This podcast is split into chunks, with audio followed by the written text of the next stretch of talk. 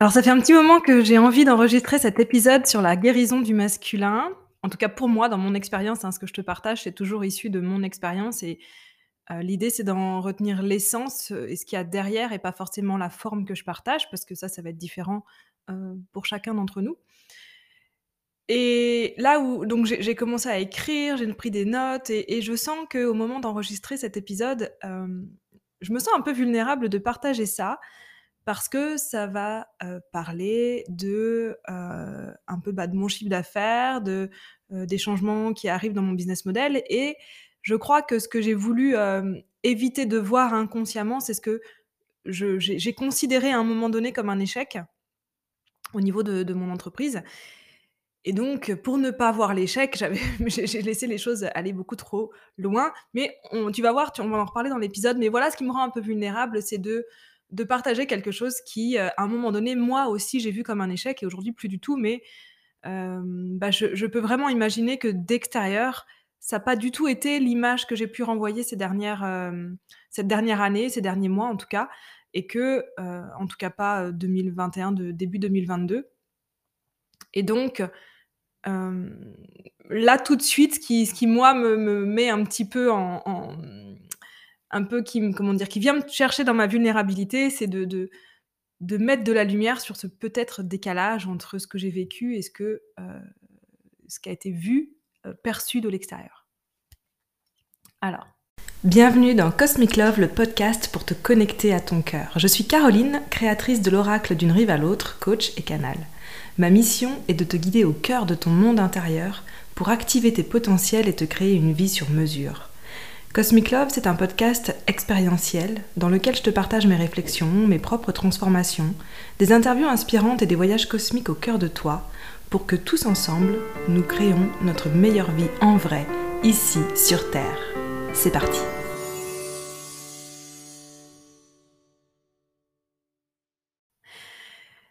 J'ai une confiance inouïe en la vie et je sais, je me sais guidée, je me sens protégée et ça, ça a été depuis, heu, très longtemps. Ce qui s'est passé dans cette dernière année, c'est que pendant plusieurs mois, bah, j'avais plein de raisons valables pour justifier la baisse de mon chiffre d'affaires et et de mes revenus en général. J'avais plein de raisons valables et dont une qui m'a, heu, amenée jusqu'à me sentir en colère d'être vraiment la seule à gagner de l'argent pour la famille. Ça fait longtemps que sur la question de gagner de l'argent, j'ai, hem, mis à jour les croyances et surtout les sensations qui me pèsent quand je pense à ça. Ça a toujours été une espèce de grosse responsabilité, quelque chose de pesant et c'est une, sensation comme de stress qui m'écrase et me fige. Sauf que c'est pas parce que j'ai mis à jour ça, heu, depuis déjà plusieurs années que, heu, ça suffit à les transformer. Quoi qu'en dise l'industrie du coaching qui veut te rendre millionnaire et en plus très rapidement s'il te plaît, c'est pas parce que tu mets à jour des croyances que c'est, heu, suffisant pour les transformer, ça dépend d'énormément plus de facteurs que ça. Pour commencer ce cette histoire, j'ai envie de me souvenir du proverbe qui dit: «Prie Dieu, mais attache ton chameau aussi ou d'abord». Ça me fait penser aussi à y a une blague, heu, donc je vais juste raconter le concept de la blague parce que je me souviens pas de la blague exactement, mais il y a une blague qui raconte, qui parle d'un rabbin qui refuse de monter dans un, 2 ou 3 canaux de sauvetage et qui attend sur le toit de sa maison inondée que Dieu le sauve parce que lui, il a prié Dieu toute sa vie et ça fonctionne pas et arrivé au paradis, il est en colère contre Dieu qui lui répond: «Eh, je t'ai envoyé 3 canaux, tu n'es pas monté dedans, je peux pas faire mieux». Alors oui, j'ai confiance en la vie, mais à tel point que je me suis retrouvée dans une situation financière difficile.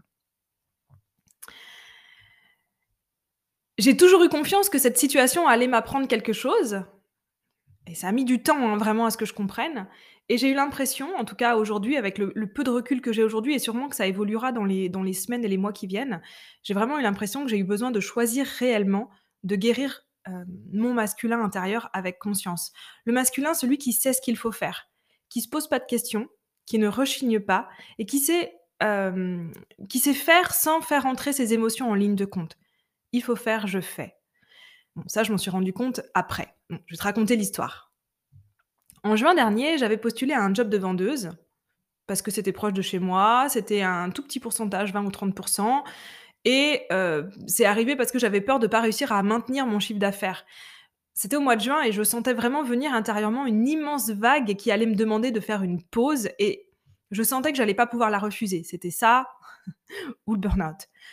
Donc, euh, euh, j'ai postulé à ce job de vendeuse et euh, juste avant que ma demande n'aboutisse ou pas, parce que bah, du coup on ne saura jamais, mais avant d'avoir une réponse du patron de la boutique, je l'ai rappelé pour lui dire qu'en fait je n'étais plus à la recherche d'un emploi.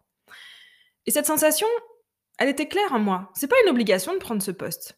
Je peux avoir foi en l'univers, j'étais protégée. C'est vraiment ce que je ressentais à ce moment-là. Et, et c'est vrai. Mais peut-être pas dans les détails et dans la forme que je voulais.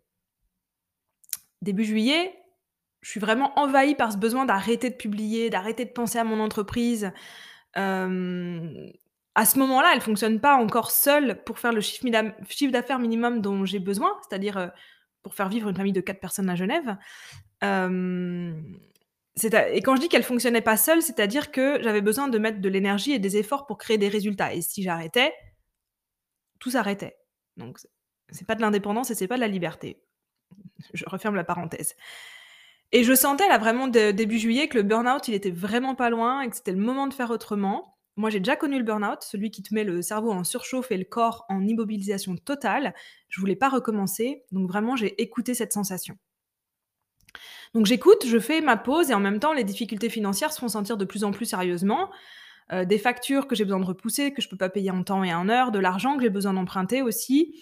Euh, et, je me retrouve à un moment donné où il est vraiment temps de faire face à la situation telle qu'elle est et pas telle que j'aimerais la voir ou telle qu'elle pourrait être euh, pour canaliser mon, mon, énergie là où c'est nécessaire. Donc je choisis de m'inscrire pour travailler en temporaire. Je crois qu'on dit en intérim aussi en, France. Donc toujours dans un job de vendeuse. J'ai une expérience hein, euh, en tant que vendeuse, c'est comme ça, c'était mon tout premier job. Donc il y a plus de 20 ans, mais j'ai une expérience quand même et c'est ce qui me permet de, de trouver en tout cas même en intérim, assez facilement un, job de vendeuse. Et je suis rapidement prise exactement là où je voulais aller. C'est-à-dire que quand j'ai postulé, il y a vraiment une marque, une enseigne qui m'est venue en tête euh, en me disant c'est là que je veux aller, malgré plein d'informations qui me disaient, qui me disaient autour que c'était pas forcément le meilleur endroit, que c'était pas, euh, que c'était très stressant, etc., etc. Mais c'est comme si je me sentais appelée là-bas. Si tu as suivi mes stories à ce moment-là, tu sais de qui je parle mais j'ai pas envie de le noter dans, dans, ce podcast qui est du contenu qui va rester.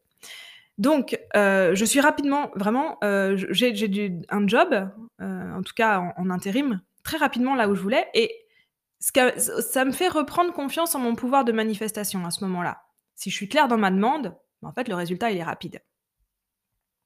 Donc, je suis dans une boutique de vêtements du centre-ville de Genève qui emploie une, une centaine d'employés. C'est un truc immense, rapide, dynamique, t'as pas le temps de t'ennuyer je ressens qu'il y a beaucoup de stress au niveau des équipes, même des clients, de, tout ce qu'il y a autour dans ce magasin. Et franchement, euh, je, suis OK avec ça. Je me sens pas touchée. Ce qui me fait dire quand même que toutes ces années de travail sur moi et de guérison, elles auront servi à quelque chose. Il y a juste une journée qui a été euh, dure, mais dans l'ensemble, je me sens pas touchée. Et euh, je me rends compte aussi que le stress qui est véhiculé et communiqué par, par cette enseigne et certains des employés qui sont dedans, ça va être la source de la guérison de mon masculin intérieur. En fait, il y a le rayon femme où tout va très vite. Tu sais, c'est un peu la chanson de l'homme pressé euh, à ce moment-là. Là-bas, ce sont des femmes pressées clairement. Et je me suis rapidement rendu compte que je pouvais faire mon travail aussi bien que possible. Ben, en fait, j'irai jamais assez vite. Parce que le mot d'ordre là-bas, c'est toujours plus vite. Franchement, au bout d'un moment, moi, ça me donne envie de ralentir quand je me rends compte que l'objectif, bah, il est inatteignable. Et puis rapidement, j'ai pu observer une euh, différence flagrante entre les employés masculins et les employés féminines au niveau de la gestion du stress. Alors c'est très généralisant, euh, généralisateur, et c'est pas forcément vrai individuellement. Et, là vraiment, euh, je suis pas en train de, dépeindre le masculin c'est comme ça, le féminin c'est comme ça, et, et je suis pas en train de taper sur le, féminin. En tout cas, c'est mon observation de mon expérience à ce moment-là. Et j'ai travaillé ensuite au rayon homme, et là, j'ai aussi euh, pu ressentir la différence au niveau des clients. Et en fait, je suis retombée euh, en amour, comme on dit, avec le masculin. Et donc avec le masculin en moi. Celui qui sait faire, qui fait ce qu'il y a à faire, du mieux qu'il puisse le faire. Le masculin qui n'est pas là pour remettre en question la vision, mais qui l'exécute. Intelligemment, hein le masculin, c'est pas l'idiot du village qui réfléchit pas. C'est exécuter intelligemment. Mais c'est le masculin qui œuvre à la création de la vision de la meilleure manière qui soit. Et là, je me suis rendu compte que j'avais passé toutes ces dernières années à créer une vision pour mon entreprise, puis à la recréer encore et encore, sans jamais vraiment l'exécuter, mais toujours en l'affinant ou en la remettant en question. C'est assez un choc en fait de me rendre compte de cela plusieurs années après avoir commencé mon activité. Alors que j'étais totalement capable de le faire pendant 8 heures dans la boutique, garder les vêtements rangés, la boutique clean, conseiller les clients, aller vite, faire bien, ranger, trier les vêtements par taille. Même si c'est pendant la journée qu'ils vont être dérangés, je ne remettais pas en question. Simplement, je faisais de mon mieux pour exécuter le plan qui va créer la vision de la boutique en bonne intelligence. Waouh Mais en fait, je veux faire ça pour moi aussi. Je veux m'offrir cette capacité géniale de matérialiser ma vision. Le féminin et le masculin intérieur qui travaillent ensemble, c'est pas l'un et l'autre. Non, c'est pas l'un puis l'autre, c'est l'un et l'autre mais chacun à sa place, chacun dans sa zone de génie. Sans direction claire, mon masculin tourne en rond à faire des tâches les unes après les autres, mais qui finissent par ne mener nulle part.